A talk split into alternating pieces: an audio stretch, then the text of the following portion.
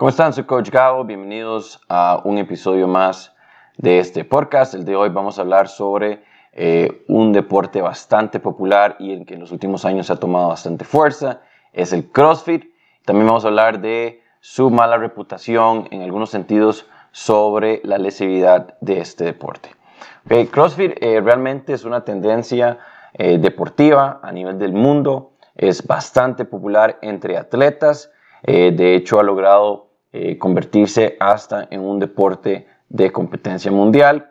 Eh, se trata de un estilo de ejercicio que te exige bastante, ya que trabajas o te obliga a mejorar aspectos como la resistencia, como la fuerza física, la flexibilidad, el equilibrio y pues la potencia. Eh, y todo esto en una sola rutina.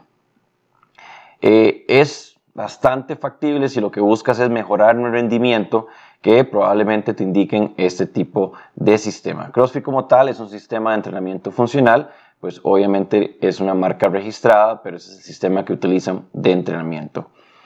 Eh, también eh, sus inicios, sus orígenes fueron en los Estados Unidos y hoy en día es una de las actividades deportivas pues, más populares actualmente y más completas. ¿Por qué es completa? Bueno, en el primer sentido es por el trabajo y el enfoque que se hace, ¿verdad? Eh, te, mejora los aspectos fundamentales de nuestro cuerpo, que es el de jalar, el de empujar, el de levantar, el de correr, ¿verdad? Que son movimientos bastante, aspectos bastante fundamentales y básicos, y pues está enfocado en eso. Entonces, al tratar de mejorar algo eh, tan completo, eh, pues se vuelve popular, ¿verdad? Porque en poco tiempo podemos abarcar muchos aspectos dentro de la rutina. También eh, saca de un lado lo que era la monotonidad en los ejercicios, ¿verdad? Cuando ibas a un gimnasio y te daban una rutina y esa rutina tenías que hacer exactamente eh, todos los días igual, el famoso viernes de pierna o lunes de pierna, entonces que convertía a las personas, o más bien en algunos casos, pues desmotivaba a las personas a seguir yendo a entrenar, ya que sabían exactamente lo que les tocaba hacer. Con este sistema de entrenamiento, pues cada día eh, tenés una rutina totalmente distinta y crea esa sensación o esa ansiedad de ir al, al, box, ellos le dicen el box, para saber qué es lo que les toca eh, realizar, ¿verdad? Y pues eh, también al ser o enfocado en lo que son movimientos de fuerza, flexibilidad y resistencia. Eh, son rutinas bastante, bastante dinámicas que en corto tiempo pues logras eh, comenzar a ver resultados. Ahora, con todo esto y su popularidad, eh, lastimosamente pues el CrossFit comenzó a tener una fama de que es lesivo, ¿verdad? Que es uno de los deportes o ejercicios que provocan más lesiones. Y en general, las opiniones o suposiciones de estas personas van más allá de lo que es lesivo, sino de la intensidad con la que se trabajan en las sesiones, la intensidad con las que se hacen eh, las rutinas. Ahora, eh, no hay un panorama claro de si realmente es lesivo o no lo es, ya que no hay estudios suficientes eh, o nadie se ha tomado el tiempo de hacer un estudio suficiente sobre la cantidad de lesiones que puede provocar este tipo de sistema de entrenamiento funcional. Ahora, hay bastantes aspectos que sí son muy importantes y no solo para tenerlos en cuenta con CrossFit, sino tenerlos en cuenta con cualquier tipo de rutina o ejercicio que hacemos. Para iniciar, tenemos que entender que cuando realizamos ejercicio, independientemente del ejercicio que sea, es peligroso. El ejercicio no es algo seguro.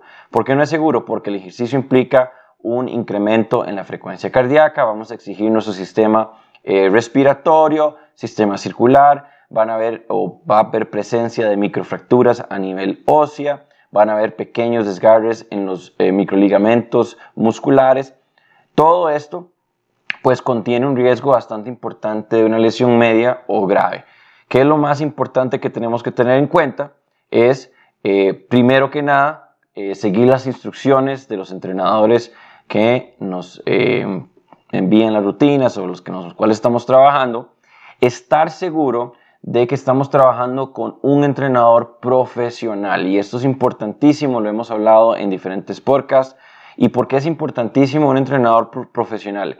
La razón más importante viene a la dosificación, ¿verdad?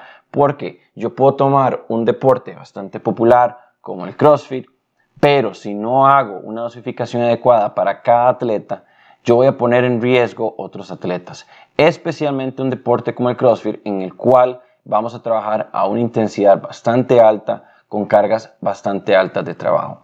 Y uno de los graves errores que he visto personalmente eh, en los gimnasios de CrossFit es la falta de profesionales que dosifiquen y guíen las rutinas. ¿Qué es lo que sucede? Que CrossFit, eh, por ejemplo, te metes en internet, eh, buscas rutinas de CrossFit, encontrás una rutina de CrossFit y la haces ese día. Y al día siguiente buscas otra rutina de CrossFit y la vuelves a hacer. Y no sabes si realmente esa rutina está enfocada a sus objetivos principales, no sabes si eres capaz de lograr esa rutina, los pesos indicados no pueden ser eh, apropiados para vos, ya sea cargas muy altas o de lo contrario cargas muy bajas. Y lastimosamente, pues el CrossFit para tratar de mantener pues ese núcleo y esa programación especial, eh, se han dedicado a crear cursos eh, de entrenamiento, ¿verdad? Del progreso. Pero estos cursos, y esto es importantísimo conocerlos, no son eh, cursos para convertirte en entrenador, son cursos específicos de personas profesionales que ya son entrenadores y desean tener un conocimiento en la programación de CrossFit. Y aquí viene el error máximo. Llevan el curso personas que no tienen una capacidad profesional de entendimiento en las dosificaciones y al llevar un curso de dos, tres días piensan que ya son entrenadores. Y de ahí, en algunos casos, en algunos gimnasios, se incrementa la cantidad de lesiones y riesgos que pasan. ¿Por qué? Porque cuando hablamos de mejorar el aspecto físico y el rendimiento de una persona, no solo podemos enfocarnos en la parte muscular, que es lo que la mayoría de la gente pues ve, ¿verdad? Cuánto peso levantas, cuánto peso puedes jalar, cuántas veces puedes saltar, qué tan rápido puedes correr. Pero si no hemos dado una capacitación eh, previa al cuerpo para adaptarse a esas cargas, por ejemplo, a nivel óseo pueden haber muchas fracturas si el cuerpo no está preparado para recibir cargas. A nivel eh, de ligamentos y tendones puede que no esté preparado para recibir esas cargas voy a influir o voy a tener un mayor riesgo de lesionar a mis atletas. Entonces, en sí, pues el deporte como tal CrossFit contiene sus riesgos, pero no es lesivo. Lo que puede ser lesivo es una mala dosificación y tener en el box de CrossFit personas que no estén capacitadas. Entonces es importante cuando vayas a ingresar o si estás interesado o interesada en empezar CrossFit y decidas ir a un gimnasio, pues averiguar y estar seguro que no solo tienen pues los cursos básicos eh, de entrenamiento de CrossFit, pero que a su vez estas personas también sean entrenadores profesionales, ya sea a nivel de terapia física o educación física y rendimiento deportivo, para que con el conocimiento que tienen sobre la programación de CrossFit y el conocimiento que tienen sobre adaptaciones y dosificaciones del ejercicio, te puedan hacer una rutina de CrossFit adecuada a cada persona. Y estos venimos al segundo error que muchas veces se cometen en los gimnasios de CrossFit. Cuando estás entrenando eh, un entrenamiento personal o cuando son grupos pequeños, tal vez 6, 8 personas, para un entrenador es bastante eh, o relativamente fácil poder evaluarlo de manera individual y crear dosificaciones específicas.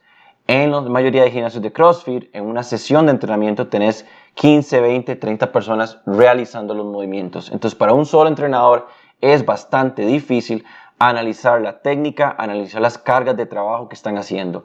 Y si yo mando una rutina general con pesos básicos, no voy a lograr que todos tengan beneficios positivos. Entonces, las personas que tienen una capacidad muy alta probablemente no lleguen a esa activación muscular personas que están iniciando o tienen cargas eh, muy bajas probablemente tengan un riesgo bastante alto de lesiones y solo una pequeña población de todas las que están entrenando van a darle al clavo con las sesiones que estoy realizando. Entonces es importantísimo también si son CrossFit bastante, eh, CrossFit boxes bastante grandes, que tengan también bastantes entrenadores dispuestos a estar revisando y corrigiendo las técnicas y lo más importante dando la dosificación correcta. Entonces, eso es otro de los errores por las cuales eh, en general comienzan a haber índices altos de eh, lesiones a través del CrossFit y no necesariamente por su programación o por su em, eh, formato. ¿ok? Otra cosa importantísima es también un error que se comete uno como atleta es el orgullo, ¿verdad? En esa competitividad dentro de un gimnasio funcional de CrossFit, en tratar de mejorar mi, PR, mi, marca personal lo más rápido posible, en tratar de ganarle al compañero que está al lado en un ejercicio, yo voy a poner en riesgo mi salud, lo cual no es indicado. Yo tengo que seguir un proceso individual en donde yo eh, tengo que entrenar con mi cabeza y no entrenar con mi corazón. ¿verdad? No estamos en una competencia, no hay un, eh, un factor económico para lograr terminar una rutina más rápido Sí tengo que dar mi máximo esfuerzo, es importantísimo eso, pero también entender mis capacidades físicas en ese momento y manejarme de la mejor manera. Porque yo puedo tener al mejor entrenador con la mejor programación, pero si yo no sigo las indicaciones y si yo no conozco mi propio cuerpo y sé dónde tengo que parar o dónde tengo que bajar la, intensidad, pues puedo tener un riesgo de lesión eh, media o una lesión grave. Entonces, sí, el deporte no puede llegar a ser lesivo, sino que si yo no sigo las indicaciones, pues yo puedo eh, hacer que el deporte se vuelva lesivo. Eh, algo muy importante que tenemos que entender también es sobre la capacidad de tener una comunicación apropiada con el entrenador. Yo tengo que sentirme cómodo, que yo le pueda decir al coach que este peso no lo logro manejar o que mejor modifique el ejercicio, que pueda modificarlo. Yo como entrenador siempre trato de buscar lo mejor en los atletas y siempre trato de llegar a, exigirlos hasta sus capacidades físicas. Y sí, muchas veces hay un bloqueo mental en donde eh, me ha pasado que yo les digo la cantidad de peso que tienen que usar y me vuelven a ver como, estás loco, no, no voy a lograrlo. Pero eso es por un bloqueo eh, mental y cómo yo sé qué capacidad tiene cada atleta. Por eso tiene que seguirse una personalización en donde vamos a ir apuntando las cargas de trabajo que han logrado hacer y en base en eso sacar sus resistencias máximas. Entonces, basado en las resistencias máximas, yo puedo determinar cuáles son las cargas de trabajo de esa persona. Y entonces, la, el entrenamiento no se vuelve tan eh, expectativo, sino se vuelve cuantitativo. Y yo al tener una capacidad de carga, sé que, por ejemplo, en peso muerto, X persona puede levantar un máximo 140, para la rutina que estoy diseñando, yo creo que tiene la capacidad de levantar 80, 90, 50 kilos. Entonces, eso es importantísimo, pero de ahí partimos a que muchos factores que puedan evitar en ese momento que esa persona maneje el peso. Si no has comido suficiente, si no has dormido suficiente, incluso si no has sido consistente en los ejercicios, puede que en su momento sí tenías esa carga, pero ahora no la puedas manejar entonces, tener la capacidad de sentirse cómodo y decirle al entrenador, eh, no, no lo logro, ¿verdad? O uno como entrenador, revisar cuando hacen el movimiento y notar que definitivamente no lo está ejecutando bien, pues decirle, ok, baja la carga un poco más para que la ejecución pues, sea correcta. Entonces, eh, ese sería un punto también súper importante a la hora de escoger un box que yo me sienta cómodo, donde pueda comunicarme de una manera bien amena y directa con el entrenador y además que el entrenador pueda entender todos esos factores y ayudarme en el ejercicio. Muchas veces eh, cuando llegan a, mi gimnasio me dicen que vienen cansados, que no durmieron bien y muchísimas veces he tenido que modificarle la, sesión, incluso hacer que paren la sesión antes de lo previsto, ya que no están rindiendo. En el momento que el cuerpo no rinde, no rinde correctamente, pues ahí es donde el riesgo de lesiones incrementa, porque siempre va a haber un riesgo independientemente de el ejercicio que hagas. Ahora, eh, muchos pueden estar diciendo ahorita, ok, pero entonces si el ejercicio y el CrossFit es tan riesgoso, eh, ¿por qué hacerlo? Porque eh, los beneficios que te van a dar el ejercicio, por más riesgoso que este represente, son mucho más grandes que los riesgos que vas a tener a largo plazo si sos una persona sedentaria. ¿okay? A corto plazo probablemente no veas los efectos, pero a largo plazo los puedes ver. Recordemos que cuando hacemos ejercicio hay una estimulación y no es una solo estimulación muscular, sino que llega hasta un nivel celular. ¿Verdad? Entonces, a nivel celular, las células entrenadas, las células que hacen ejercicio, son mucho más efectivas. ¿Qué sucede con esto? Vamos a curarnos más rápido, vamos a tener una eh, un sistema inmunológico más fuerte, eh, las células se van a degenerar mucho más lento, significa que mi calidad de vida va a ser mucho más grande. ¿Qué significa eso? Que yo a los 70, 80, 90 años todavía voy a tener la capacidad de correr, de saltar, de brincar, lo cual me va a ayudar a tener una mejor calidad de vida y no pasar mis últimos años pues con medicamentos y sentados y postrados en una cama.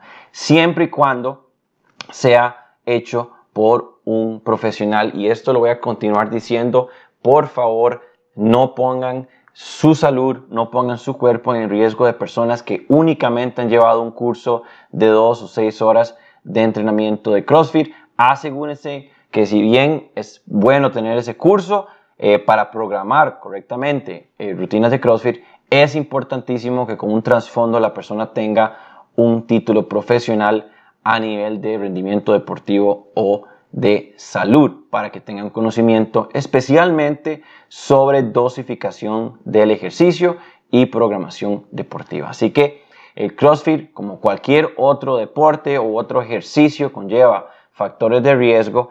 Es importante tener esos tres aspectos antes de iniciar con CrossFit y como eh, repaso serían eh, muy importante la capacitación que ofrece el entrenador su experiencia profesional.